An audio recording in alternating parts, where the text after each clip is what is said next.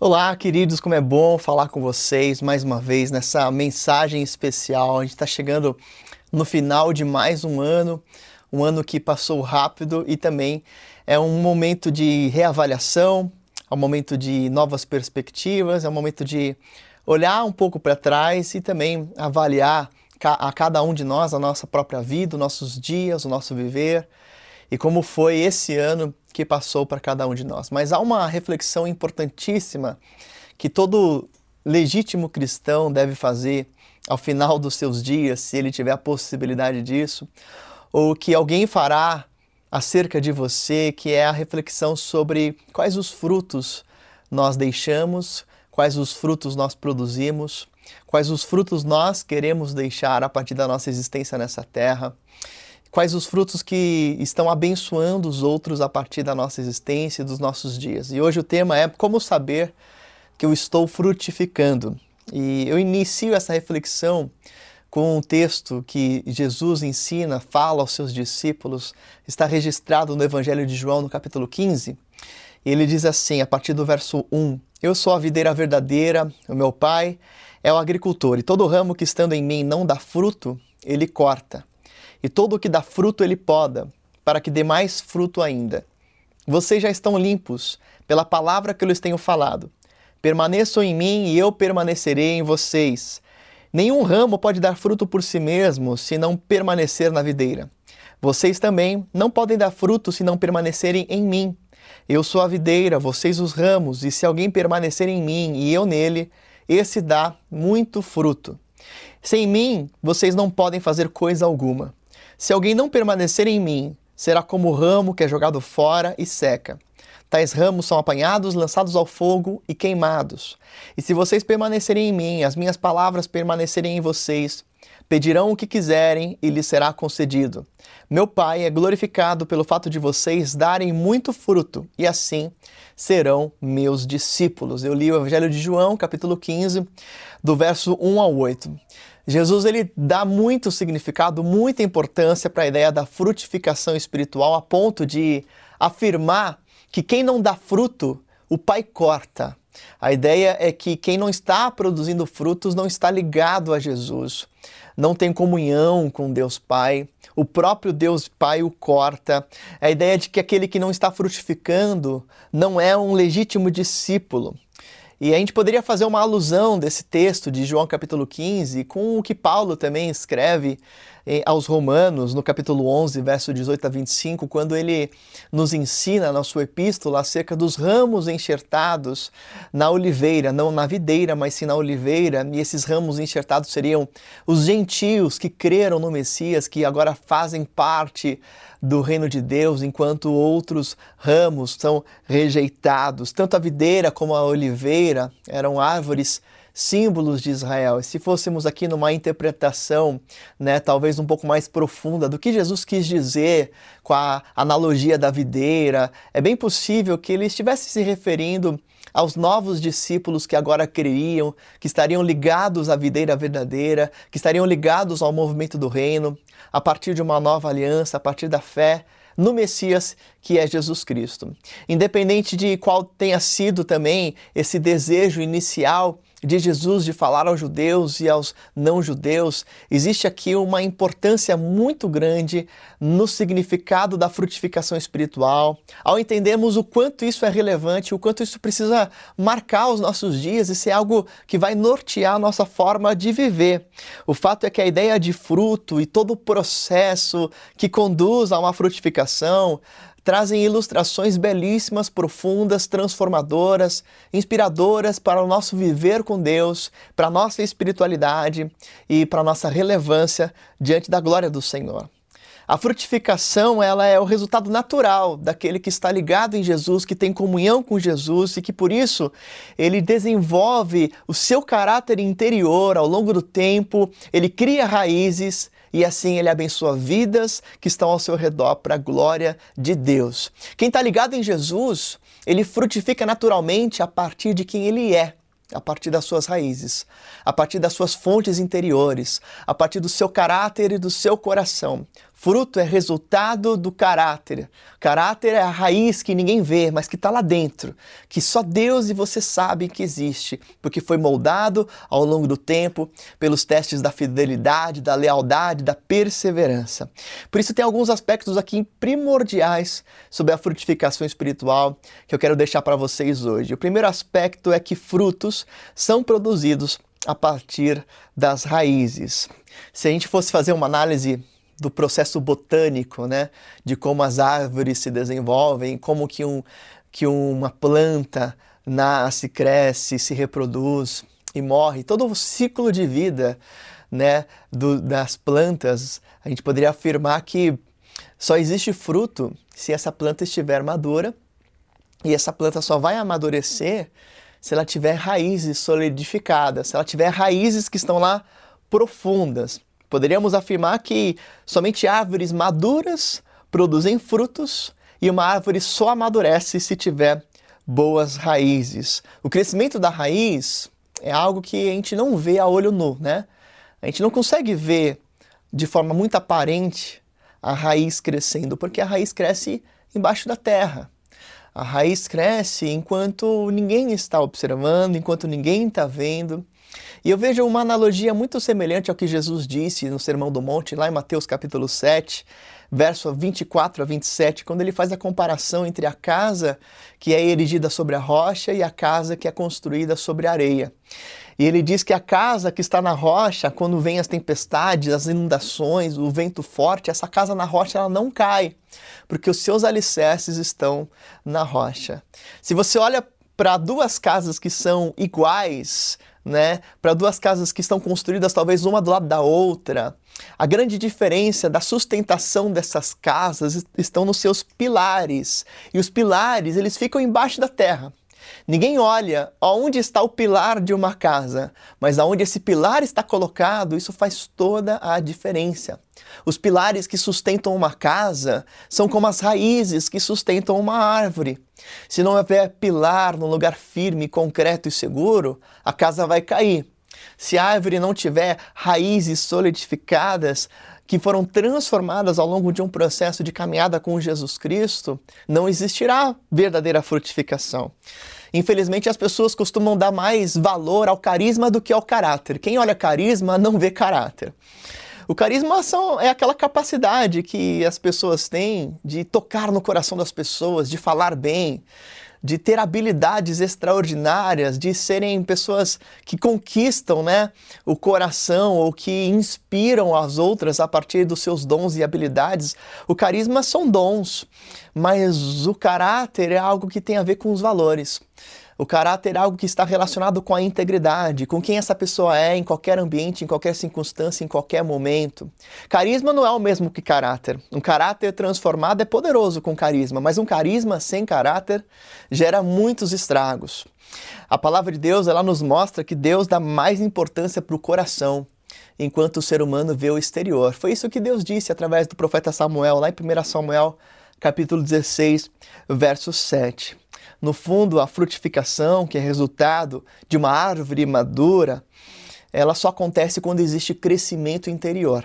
Só acontece quando existe crescimento das raízes, que é algo que vem com intimidade com Deus, que vem com o tempo, que vem com a lealdade, que vem com a submissão, que vem com a obediência, que vem com testes que foram provados e aprovados a partir de uma caminhada com o Senhor e na Sua palavra. É sempre necessário um tempo de fortalecimento das raízes ou do caráter para que possamos frutificar com qualidade. Esse tempo, ele pode demorar muito, né? É a grande espera paciente que levou algum, algumas das pessoas mais usadas por Deus nas escrituras a sofrerem muito, a aguardarem muito, a esperarem por muito tempo, até que eles estivessem maduros para frutificar no tempo certo. Eu vejo, isso acontecendo com Moisés, né, que passa 40 anos da sua vida talvez obsoleto, mais outros 40 anos no deserto, para então aos 80 anos começar a conduzir o povo do Egito para o deserto, para Canaã, para a terra prometida. Levou muito tempo para as raízes de Moisés crescerem. Eu vejo José que, quando era criança, sonha com tudo que Deus faria e com a proeminência que Deus daria para ele, mas para que aquilo acontecesse foi necessário um longo tempo de crescimento das raízes dentro da prisão, com difamações, com calúnias, com perseguição, com tantas tentações. As raízes estavam crescendo, ninguém estava vendo, mas Deus estava operando. O tempo de crescimento das raízes é o momento em que Deus trabalha muito mais em nós do que através de nós. E num mundo tão pragmático que busca tantos resultados, que busca números, né, que busca muitas, muitos acontecimentos e muitas coisas, a gente se esquece que Deus está mais interessado na transformação do teu caráter do que na realização de grandes prodígios, grandes maravilhas e sinais que não significam transformação do interior. O próprio Senhor Jesus alertou isso quanto aos falsos profetas. Olha, naquele dia Alguns dirão: Senhor, Senhor, em teu nome nós profetizamos, fizemos milagres, em teu nome expulsamos demônios. E o Senhor vai olhar para eles e vai dizer: Mas eu não os conheço. Quem são vocês? A verdade é que Jesus traz esse ensino complementando com a ideia de que pelos frutos os conheceremos. Pelos frutos as pessoas são conhecidas, mas fruto não é algo que vem sem raiz. E raiz é algo que está ligado ao teu coração, ao teu caráter, à tua integridade, a quem você realmente é. Um caráter transformado em Jesus. Agora, uma outra característica peculiar do processo de frutificação e, da, e do que é o fruto e de qual a importância de um fruto é que o fruto protege a semente e reproduz a sua árvore de origem. O fruto, ele tem como né, característica própria a proteção de uma semente que está lá no meio dele. Mas além disso, a semente que está dentro do fruto, ela tem o poder de reproduzir a árvore da qual ele se originou. É a ideia da reprodução dentro da botânica, né? A semente ela contém todo o código genético da árvore que a gerou. E a partir de uma semente é possível produzir toda uma nova árvore. A ideia é que fruto é a evidência da maturidade reprodutiva de uma árvore. Ou seja, quando uma árvore tem maturidade para se reproduzir, então ela gera um fruto, porque é a capacidade de agora, de agora ela se multiplicar em uma outra árvore. Quando a gente vai para a revelação bíblica, no Novo Testamento, nas cartas de Paulo, a gente vê que a ideia do fruto também está ligado à reprodução do caráter de Jesus em nós, a partir de uma vida no Espírito. É isso que Paulo escreve aos Gálatas no capítulo 5, verso 22. Mas o fruto do Espírito é amor, alegria, paz, paciência, amabilidade, bondade, fidelidade, mansidão e domínio próprio. Que fruto fantástico, né?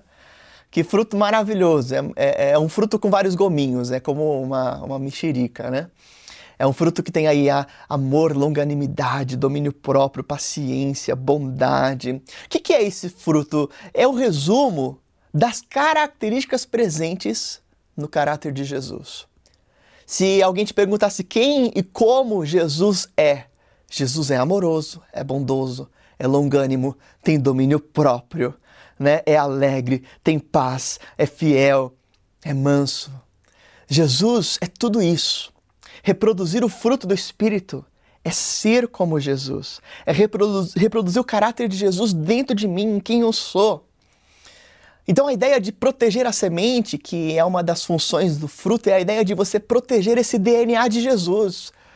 É você ter Jesus como o seu tesouro mais precioso, como algo que você precisa guardar lá dentro, como algo que você santifica diariamente nos seus hábitos, nos seus relacionamentos, na sua família, na sua vida, como algo que você traz como bem mais precioso, como algo mais importante da sua existência. Essa é a semente, é, é a, a vida de Jesus vivendo em você e sendo reproduzida em você, nas suas atividades diárias e nos seus relacionamentos. Da mesma forma, a semente ela vai ter grande utilidade quando ela é plantada novamente e ela então reproduz uma nova árvore que vai produzir novos frutos. Na prática, Isso significa que é incompatível alguém que afirma crescer à semelhança de Jesus, mas não se multiplicar em novos discípulos. Ou seja, não é coerente com a proposta bíblica alguém que se reconhece maduro espiritualmente, mas que não se multiplica intencionalmente em novos discípulos, porque o propósito e a evidência da maturidade da árvore é quando ela consegue se reproduzir. Então, um discípulo de Jesus ou um cristão que se ache maduro, mas que não está se reproduzindo em novos discípulos, que não está intencionalmente levando outras pessoas a viverem como Jesus, a replicarem o caráter de Cristo a partir dela mesma, isso é incoerente. Isso está em desacordo com toda a teologia do fruto, com toda a proposta bíblica do porquê devemos frutificar e para que devemos frutificar. Então, alguém que afirma assim, sou maduro em Cristo, mas não tem discípulos para apresentar, não tem discípulos pessoais que foram intencionalmente ensinados, inspirados, acolhidos, amados por você, por essa pessoa, é algo que não faz nenhum sentido, né?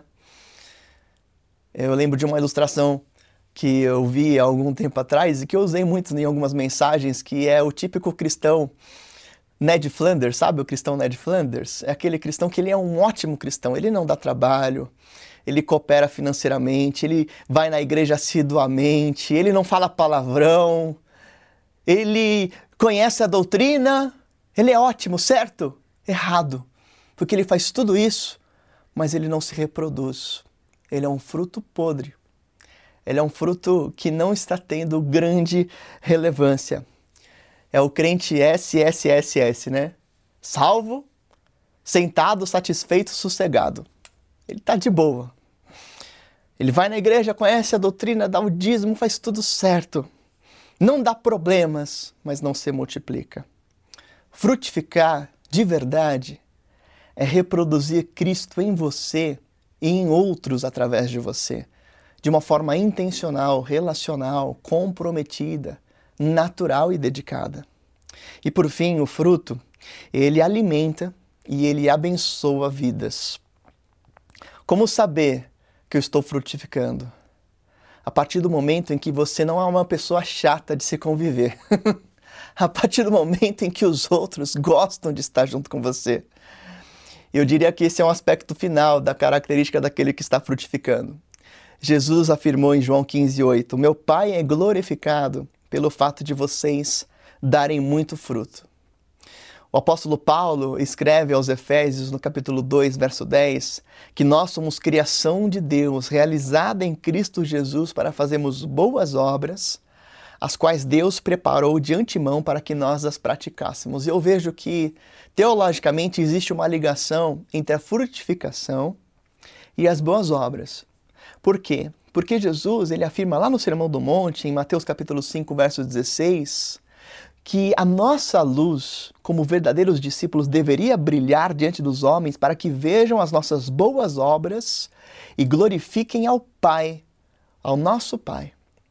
Veja que, biblicamente, o caminho para glorificarmos a Deus a partir do fruto é através da produção de boas obras. As nossas boas obras fazem com que outros glorifiquem ao Pai. Nós somos criados para boas obras e quando nós damos muito fruto, nós glorificamos ao Pai. Veja que glorificar a Deus é algo que acontece mediante a frutificação em boas obras.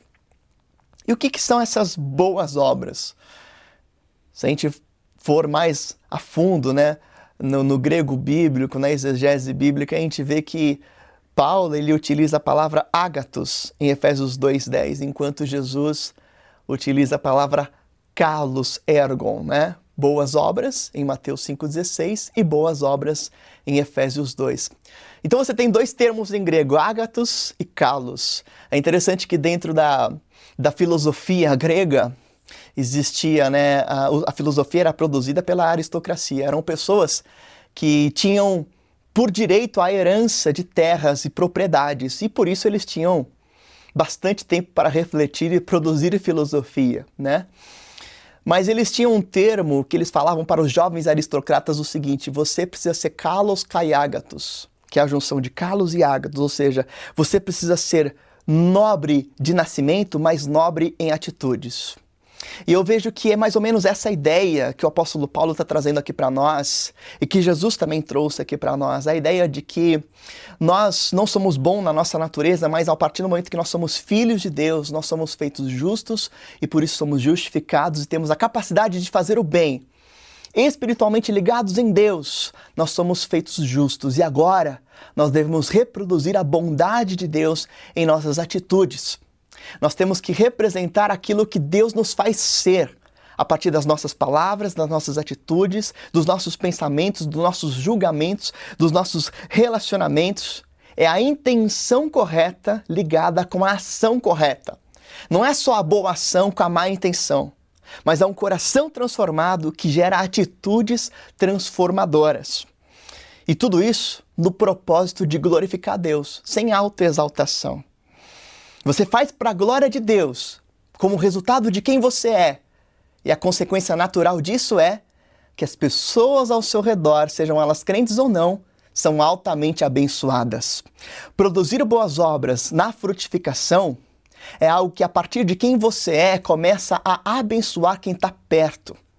Veja bem, pensa comigo, como é conviver com alguém paciente, com alguém que está alegre, com alguém que é esperançoso, com alguém que é longânimo, com alguém que mantém a fé, com alguém que é fiel, que é leal. Como é conviver com alguém assim? É ótimo, todo mundo quer viver com alguém assim. Mas e o contrário?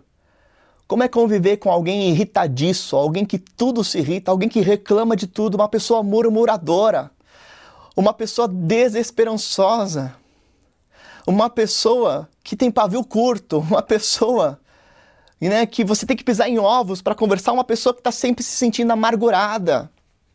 Uma pessoa que sempre acha que está sendo perseguida por tudo e por todos. É horrível conviver com alguém assim. Porque essa pessoa ainda não foi forjada, trabalhada, transformada em seu caráter segundo o fruto do Espírito. Mas quando eu produzo o fruto do Espírito Santo na minha vida, eu começo a abençoar quem está perto e Deus o Pai é glorificado. Como você prefere ser reconhecido e com quem você prefere conviver? Com alguém que tem raízes sólidas em Jesus, alguém que está frutificando o caráter de Cristo, ou com alguém que vive sempre irritadiço, vive sempre murmurador, vive sempre frustrado, né?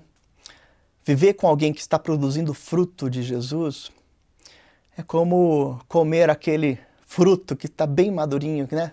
Bem suculento, sabe? Aquele abacaxi docinho, né? Aquela fruta, aquela banana que está no ponto certo, né? Aquela melancia, aquela a pontinha da melancia, sem caroço.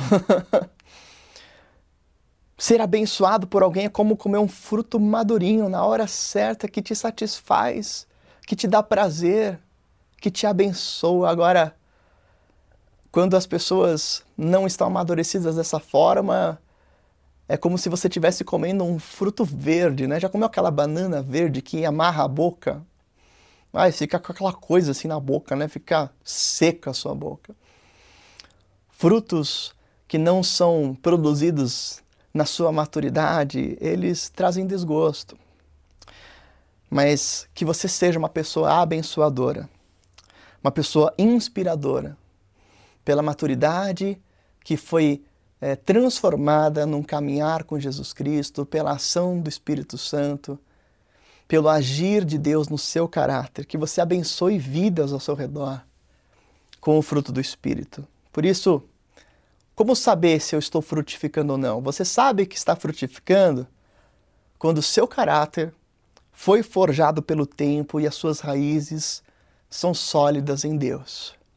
Você sabe que está frutificando quando você está se multiplicando intencionalmente em novos discípulos, quando você tem pessoas para apontar e dizer: Este é meu discípulo.